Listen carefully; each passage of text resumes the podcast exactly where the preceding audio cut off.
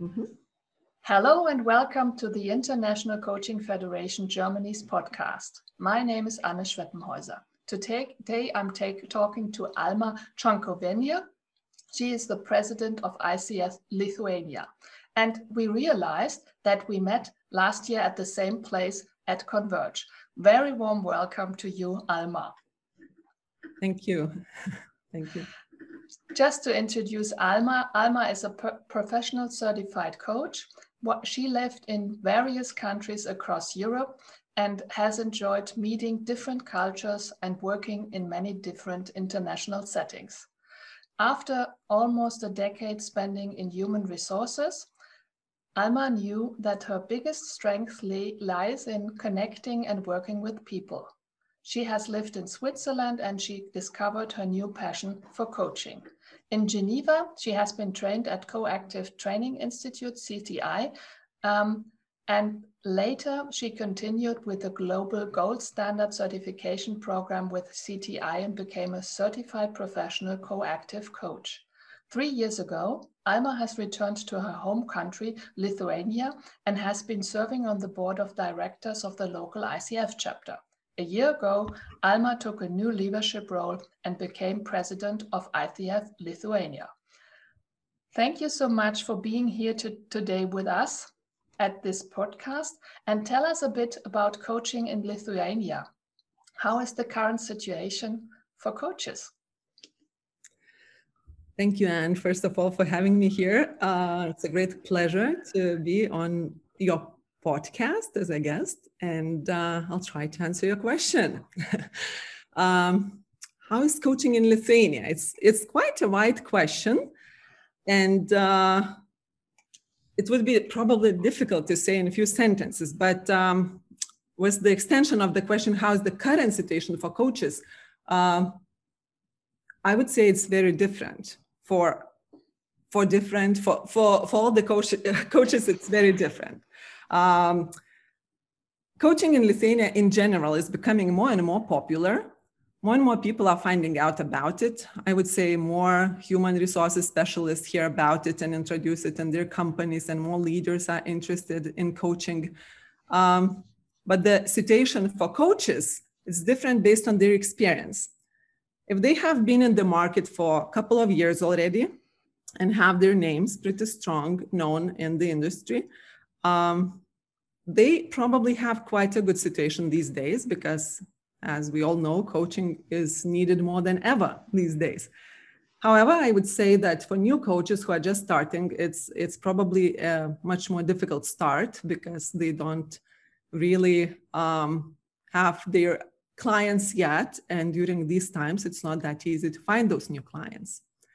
So this would be the picture overall. And um, regarding the training of coaching, I would say it is becoming more popular. I was talking to uh, the trainer the other day, and he said they have more groups than before. so it seems that many people are in transition and maybe they are looking for new um, possibilities and uh, new professions. So uh, that's the answer I got from the training institute that they are getting more and more people interested in learning about coaching. That sounds interesting. And that sounds um, like an amazing adventure to be in uh, Lithuania currently and the situation for coaches. What do you think about ICF in Lithuania? What are the strengths and the challenges of ICF Lithuania in this in this situation? Mm-hmm. Uh, Lithuania is quite a small country, so so our uh, chapter is quite small. However, it's growing rapidly, which is also a very good sign for us. But I would say that one of the first challenges is probably like anywhere in the world these days, that uh, quite a few coaches, um, or I would say quite a few people, call themselves coaches, who are not really coaches or who don't have um, who don't have coaching training so I would say that is one of the biggest challenges. And we as a chapter are trying to uh, educate the society more about it. Um, and uh, we are trying to help to figure out what, like how are the ICF coaches different from the rest? And uh, we really put lots of focus on building our community last year. I've been on the board for two years. So last year's strategy was to build community. And it really became like a big, big um, strength because through building the community, we, of course, were growing together, we were sharing together about um, our practices, best practices, and uh, we really got quite a bit engagement of our community which became quite strong. And it doubled this year. And we even have 91% of renewals of the former members, which makes us really. Last year we were first in Europe, I think, and this year we are very close to being first uh, in Europe with our renewal renewals. So, so that's a good sign uh, for our chapter and our community. And uh, through this growth and engagement and leadership, we even developed uh, quite a few projects that became ongoing. We started working with educational institutions, and also during the COVID, we had We Care project where we were helping uh, small and middle-sized um, businesses, business leaders, through offering pro bono hours to them, and it really made kind of our community to become even more united and with a purpose. So those are the strengths, I would say, that we are a small community, but also quite strong. That sounds impressive, what you did during the last couple of months, and as well um, to strengthen the community during these difficult times. And what are the challenges? Do you want to tell us a little bit about that? Mm -hmm. So so that's uh, that's what I wanted to mention, and I forgot when when COVID started and when the lockdown started. Um, we had to totally uh, reshift the whole strategy because at first we were meeting live, we were having live meetings, and uh, then we thought how we could be still. Um, how, how do we still continue the sense of community of being together so we started having monthly meetups but instead of having them once a month, we started having them every two weeks. And um, it was a challenge at first because we were like very new in the situation. We didn't know, okay, how do we bring this, uh, you know, community feeling, this aliveness into Zoom meetings? And we worked really hard. We asked, um, we asked the community what were the needs, how we could support each other. So these were the challenges because uh, not everybody was working online and uh, we wanted to help each other to figure out how how do we do now as a community and as individual coaches so we were helping uh, each other how to like uh, with with tips and um, how to use zoom and how to use uh, you know like uh, how, how to do online coaching sessions so yeah so these were challenges but as a community we we i would say we overcame them and yeah, we still stayed strong. So now the challenge is to keep it that way because nobody knows how long we'll have to stay this way. That's so true. That's so true. And uh, you have served as a president of ICF Lithuania. Um, which experiences during that time um, impresses impressed you the most, or have you impressed you the most? Um, yeah, now I've been a president for a year, and uh, I was actually looking back on on those experiences. What what me as president also gain as a person because like i wanted to share that with the coming board uh, we want to uh, have election soon and uh, i was sharing my experience that other potential uh, you know leaders would, would would think of that position as well and there were really clearly three things that um, that were main things that uh, I kind of um, separated them. So the first one was um, getting to know the organization from inside out. I really got to know ICF Lithuania very well, almost every person individually, and uh, we were doing events together and uh, organizing stuff. So, so it really gave me an opportunity to to learn about organization and members at the highest level because three years ago when i came back to lithuania and joined this community i was totally a stranger and i didn't like that feeling. I thought like this is my community. I this is these are my colleagues. I really need to get them better uh, to know them better. So i i joined the board and then i became a president. Uh, through this experience, I got to know all of them. Then I got to know ICF Global very well uh, because we have a constant meetings with ICF Global, and um, I attended uh, Converge conference in Prague and um, Leadership Forum, which was online. So, so it was really good to get to know like the whole ICF Global almost in detail and the strategies and the long-term vision. So, so it really opened uh, opened my eyes about the organization in general. Uh, second thing was uh, that um, it helped me to grow as a coach, as a person, because of course I had to improve my leadership skills. Of course, I had to learn and be an example to other coaches. I, I had ACC, so I became PCC. I was really eager to learn through all those conferences and professional development. So it really gave me a lot as a as a person.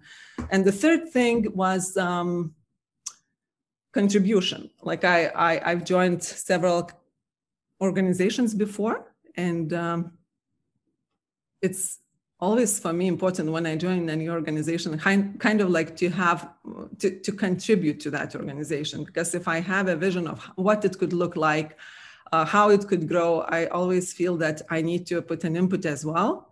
Because it's not fair just when everybody else is working and doing something and you're just an observer, just a member. So that's how I decided to give that energy and time. And I really feel I, I, I gave a lot of it this past year to the organization, to its development. So yeah, so these experiences were really good and also made me a better person and a better coach. So thank you for sharing these insights. Do you um, recommend um, the coaches to become board member and presidents to have a similar um, experience? I would definitely recommend to get involved one way or another.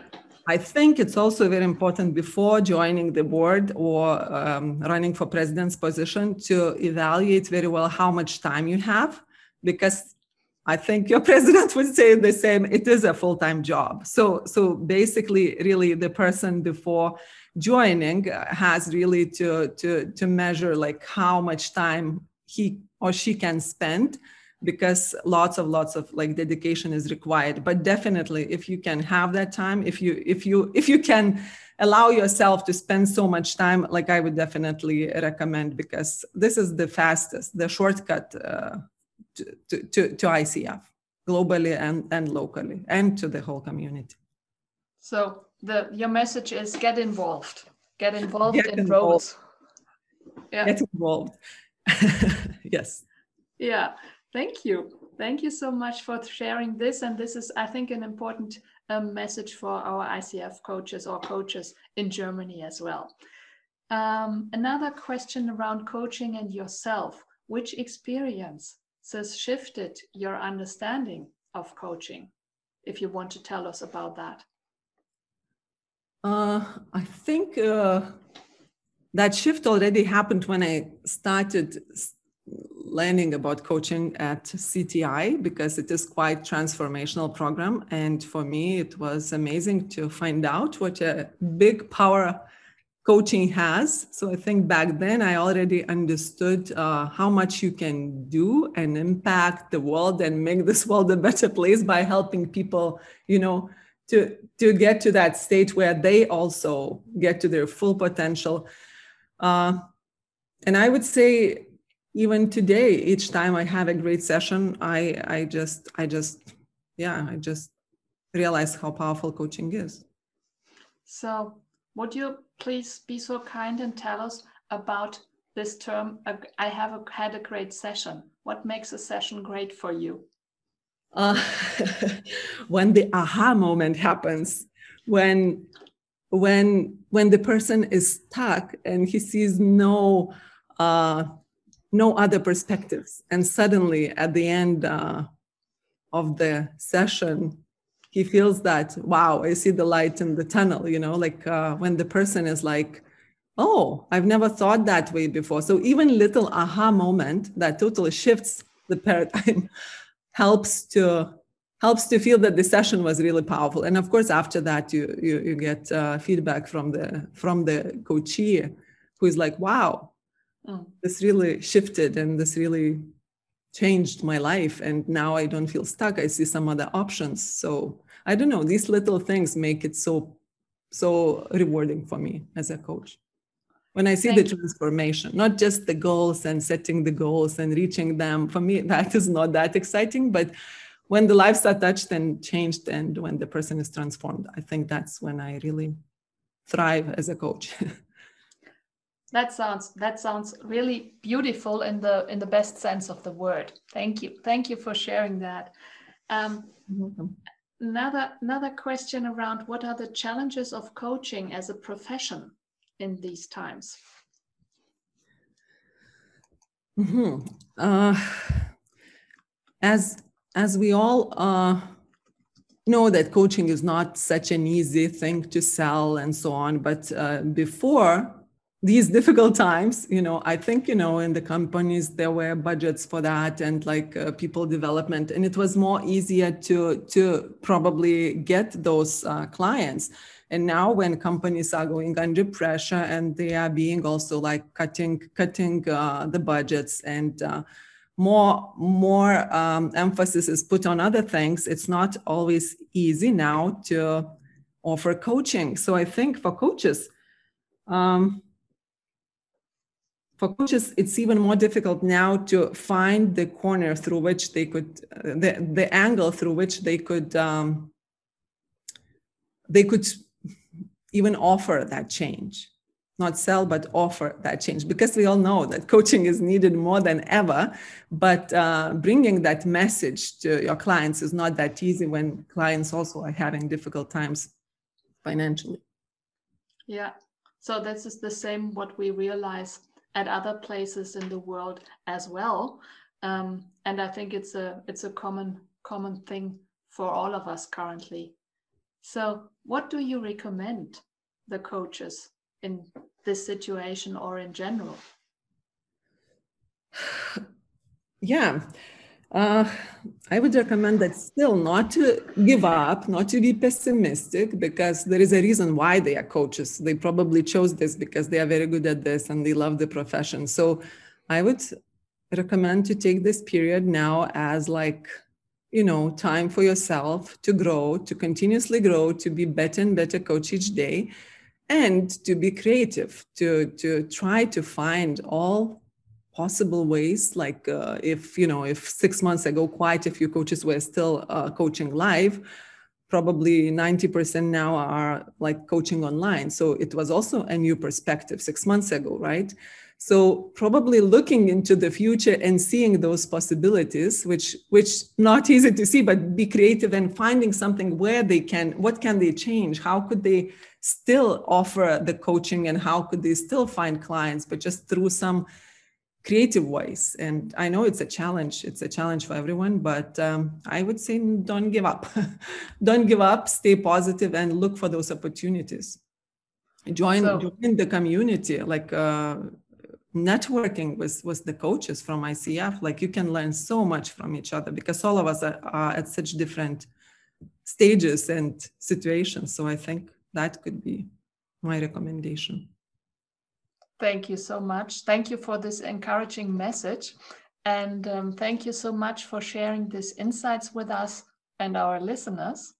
And I'm keenly looking forward to digging more into your topic and meet you again at ICF Coaching Tag next week um, in on the 12th or 13th of November or another event, perhaps the Converge.